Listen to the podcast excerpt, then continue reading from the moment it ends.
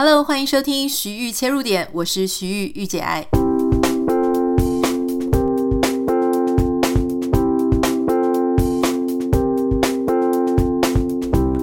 Hello，欢迎你收听今天的节目。今天首先要跟你分享一个我觉得非常有趣的新闻哦。这个新闻是我的好朋友卓君泽卓卓他贴给我看的。那刚好因为我也在思考说今天的节目要跟大家分享什么呢？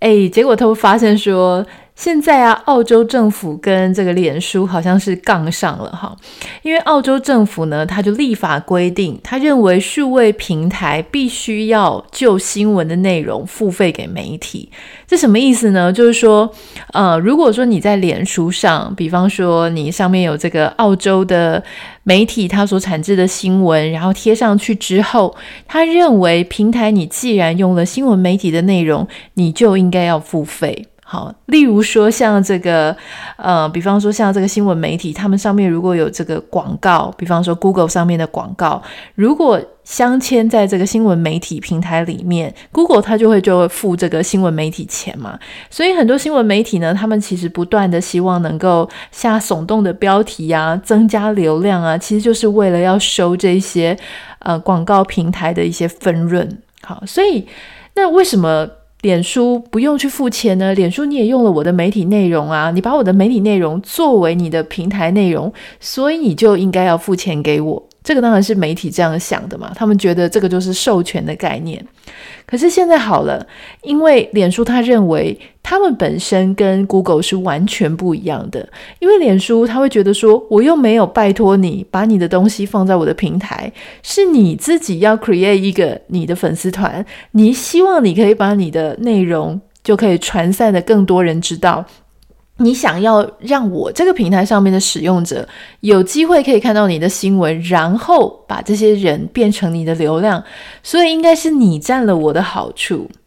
所以现在双方呢就各执一词了，就是像脸书他也不愿意妥协，所以呢，呃，在这个澳洲政府立法，他认为说这样子他应该要付钱给这些新闻媒体之后，脸书他的反应呢就是他们决定。要直接禁止、阻止澳洲的用户跟媒体去分享所有的新闻内容跟新闻连接。好，你如果说好啊，你如果说我如果用了你的内容，我就要付钱。那你就不要出现在我的平台上，我是不是就可以不用付钱给你了？难道你觉得我很稀罕吗？哈，脸书的澳洲与纽西兰董事总经理威廉伊斯顿呢，他在他自己的部落格上面就去写，他说这一条法律从根本上呢，基本上就误解了脸书平台跟这些共享新闻内容之间的一个关系。哈，他当然他觉得说。呃，这些媒体的内容跟脸书之间的关系，哈，就是当然，它就像我刚刚讲的，就是你靠我，其实远比我靠你还要多。哦，所以呢，他认为这一些以后这些澳洲内容的发布商，哈，就是这些媒体啊，不管是杂志等等的，你们呢，好，你就这个禁止。在这个脸书的专业上，脸书的粉丝团上去发表或是去分享任何的内容。当然，你的管理员他仍然可以在脸书上使用一些其他的功能啊，比方说一些创作工坊啦，或者其他你该用的都可以用。但是你休想再让大家看到你的媒体内容了。第二个是国际的出版商，就是像其他，比方说台湾的苹果日报啦，或是其他这个美国的 CNN 啊、英国的 BBC 啊，这一些出版商，他们仍然可以在脸书上继续发表新闻内容，只有澳洲的新闻跟内容不行。澳洲的用户他没有办法在脸书上面看到自己的澳洲或国际新闻、其他国际新闻内容。国际的用户呢，也没有办法在脸书上面看到澳洲的内容跟澳洲的新闻。好，这个新闻你现在听到这里，我不太知道你现在的感觉，你觉得到底是脸书会赢呢，还是澳洲的新闻媒体会赢？好，还是说你对这样子的事情有什么样的看法？那因为主播他就把这个链接贴给我，他说：“哦，我超想知道你的想法的。”因为其实基本上，我之前是算是广告媒体人，也在新闻行业里面从事啊、新闻工作。我以前念的也是大众传播媒体哦，那但是我现在也是做商业，做很多这个数位行销的事情。老实说了哈，我觉得这个东西它真的要看啊，因为根据数据来讲说，脸书它其实原本它是要加强在澳洲推出一个呃 Facebook News 的投资，就是它的投资其实要变多的。可是结果澳洲政府诶突然跳出来。现在有点不太了解，说澳洲政府它跳出来是因为受到媒体的说客请托啊，就说有一些媒体产业，它可能希望它可以增加收入，所以它可能派出了说客去这个推动澳洲政府要这样做啊。因为我不太相信澳洲政府它会自己没事就是跳出来说哦，我要管你这个管你那个，通常这个都是受到其中一方的一些呃 push 好。脸书它本来是要加强投资的，但是因为这样子的关系，所以它直接这件事情就没有就不做了。好，那脸书他认为说，你根据这些统计数据来讲，你真的是很见鬼，因为你的新闻媒体放在脸书平台，好，我们总共呢，脸书帮你带来五十一亿次的免费推送给所有的读者。好，他说这样换算起来，那个价值也有四点零七亿澳元。可是相对来说，脸书上面所有的内容里面，到底占澳洲媒体内容、澳洲新闻内容到底占了多少呢？占不到百分之四。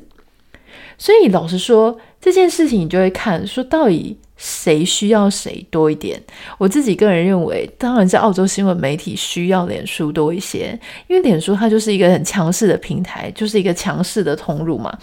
这个就有一点类似说，像在台湾 Seven Eleven，它可能是一个非常强势的便利商店通路。哈，所以如果说今天好，假设联合报或中国时报或自由时报，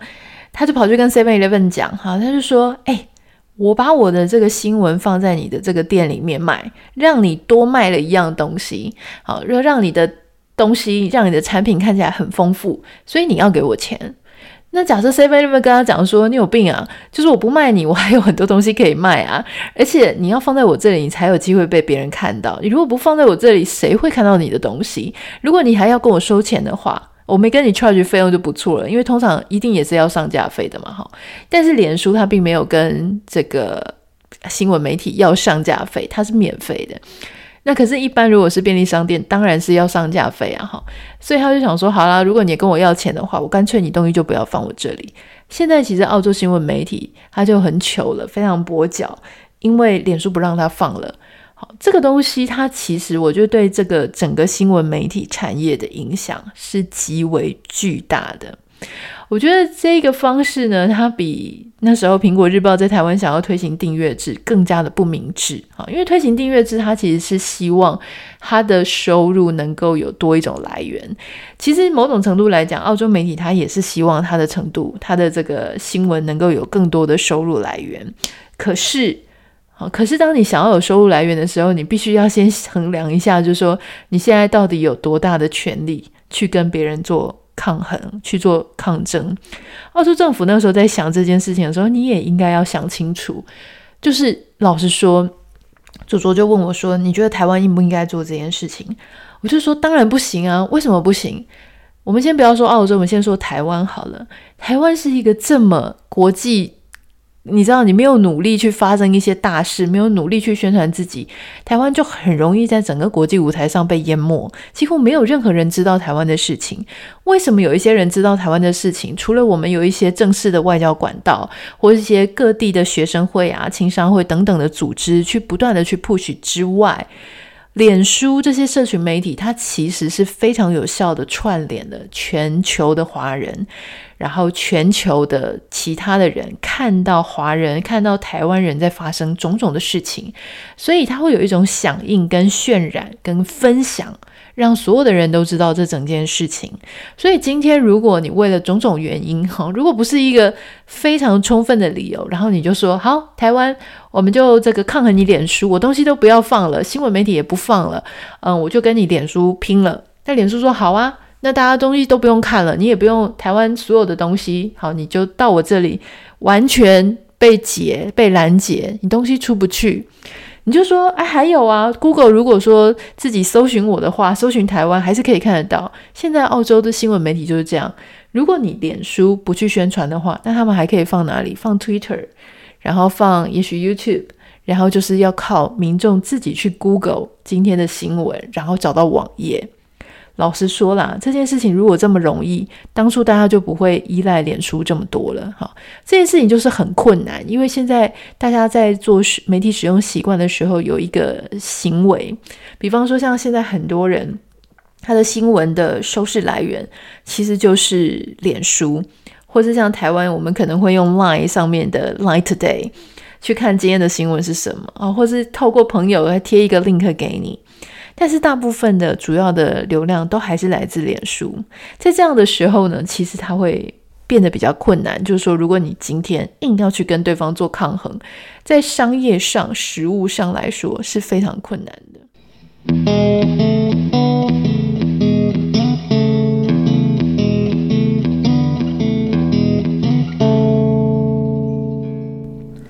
好，那接下来就会有人讲说，那政府是不是应该要介入？好，如果说现在脸书它也跟这个澳洲媒体它弄拧了，两个人就是互不相让，那你说这个政府当初他跑出来说，哎，你应该要付钱给这个新闻媒体这件事情，好，到底能不能够诉诸政府的公权力来讲这件事情？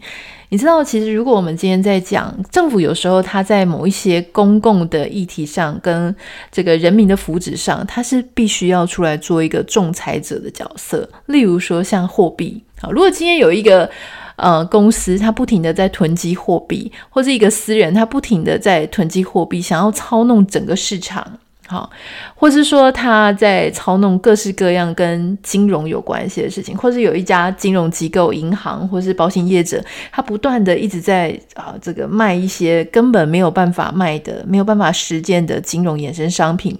这个时候政府就应该要跑出来，啊，就是介入，因为很有可能会造成整体的经济市场就会倾颓。可是，在我看来，哈，今天如果说你就说哦，因为民众有知的权利啊，所以呢，你要你要让这个脸书说它不可以不可以封锁澳洲的内容，哈，我认为政府它在这件事情上可能比较没有办法那么站得住脚，好，因为第一件事情，脸书它并不是唯一的平台，唯一收看新闻的平台，因为老实说。新闻媒体它自己本身有网站，但是你自己不想要去网站，它在搜寻引擎搜寻的时候仍然是搜寻得到。那你也可以不要使用脸书平台，脸书平台毕竟还是一个私人的产业、私人的商品。很多人他其实也不用脸书，他一样过得很好。那今天政府它其实它要介入的时候，除非是造成绝大多数的市场的一些。呃，不公平、不公义，然后造成整体市场的危害跟倾颓的时候，政府通常会跳出来讲这件事情。所以老实说，我觉得当脸书它也不是唯一一个，好，就是说你要是没有脸书，你就整个完全没有办法看新闻了。你只是少了一个，很可惜少了一个强势通路的时候，我想这个时候呢，其实政府他要在这个这个点上面去做着力啊。我觉得他可能比较没有办法，尤其是当这个政府他又没有办法，没有实质的影响力可以威胁脸书。我的意思是说，如果今天脸书它是一个，你看美国的企业，美国的总部，那也许美国的政府他就有很多方法去制裁，然后去叫你不停的出来问话，或是用各式各样的方式去整你。可是今天澳洲政府他没有办法，好，所以。我觉得这件事情呢，到头来它仍然是会被解决的，但是它会让整个澳洲的政府跟澳洲的媒体，最后他们也没有办法如他们所愿，搞了一个灰头土脸的哈。老实说，你说如果我是脸书的这个主管，哈，我会不会这样做？我一样会这样做啊，因为我觉得你也真的是蛮欺人太甚的哈，所以。那很多人说，那是不是这样就有办法可以控制假新闻？好，就如果说脸书他付钱给新闻媒体，那是不是呢？他就有责任要去杜绝假新闻的产出、假新闻的那些呃生生成？事实上呢，这又牵涉到不同的层次。第一个是，难道主流媒体它就不生产假新闻吗？常常我们说假新闻，它不只是可能是彻头彻尾就是假的，它还有可能是。包裹了这整个新闻机构、新闻记者，他非常严重的偏见，让整件事情呢，它就是一个非常偏颇的。那这算不算假新闻？好，所以，那你如果你自己的组织都没有办法控制你自己的记者产出一个什么样的东西，你到底凭什么叫人家去付费给你？好，那另外一个就是说。今天假设它是一个完全不具名的机构，然后它生产了假新闻，在这个脸书的平台上面流窜。如果它都已经是一个不具名的机构，那你觉得脸书它到底要怎么样付费给那样的机构呢？哈，我觉得这个有点是蛋生鸡，鸡生蛋的问题。而且老实说，就脸书它产出这么多的流量来 benefit。来让这些新闻媒体能够有流量点进去，点进去之后，让新闻媒体平台上面的广告曝光能够有这个广告数字。事实上，脸书是不是也应该要跟这些新闻媒体去 charge 那些流量产生费呢？可是他们并没有。所以我整个看起来，我觉得如果就这件很单纯的这样子的事情，如果在商业机制上面来看，我并不觉得脸书它有欠。这些澳洲媒体什么？所以现在的反制呢，其实只能说是刚刚好而已。当然有很多的这个社会人士啊，或是一些比较呃理想主义者，他们会觉得说不行，脸书你就是要有一个呃很道德的，然后对社会要有责任的，你应该要你是已经是一个平台的巨兽了，你应该要有更加宽容为怀，更加这个带领社会向善的功能。我个人。是没有那么乐观了哈，我认为大家出来都是要赚钱，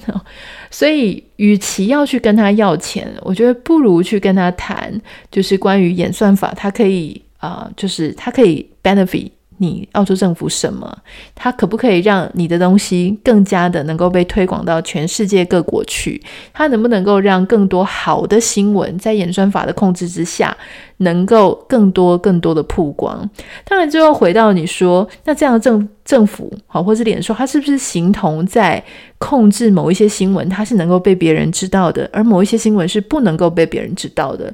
我觉得就这就是啊，当我们都还在满怀内心觉得说不行，这些平台要非常的公正，我不能用演算法去操弄所有的人，他应该知道什么，不应该知道什么的时候，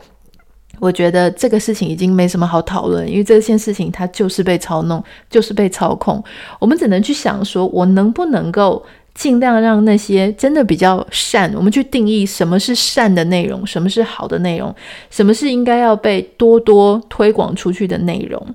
哦，我觉得这个东西呢，它会稍微比较有可行性一些，比我们认为说啊，我就是要一面的去歼灭这些不好的内容，或是去啊、对抗一些。不公不义啊，或者说我希望他能够所有的人都慈悲为怀，好像在做慈善事业一样。我觉得那会更来的有可行性一些。哦，不太知道你有没有看到这则新闻，不太知道你对这件事情的想法是什么。如果你有其他的意见想要跟我分享的话，也欢迎你可以私讯到 Instagram 账号 Anita 点 Writer A N I T A 点 W R I T E R。那我们今天就先这样子喽，希望你可以帮我们在我们的 Apple Pocket 上面留下五颗星给你的留言。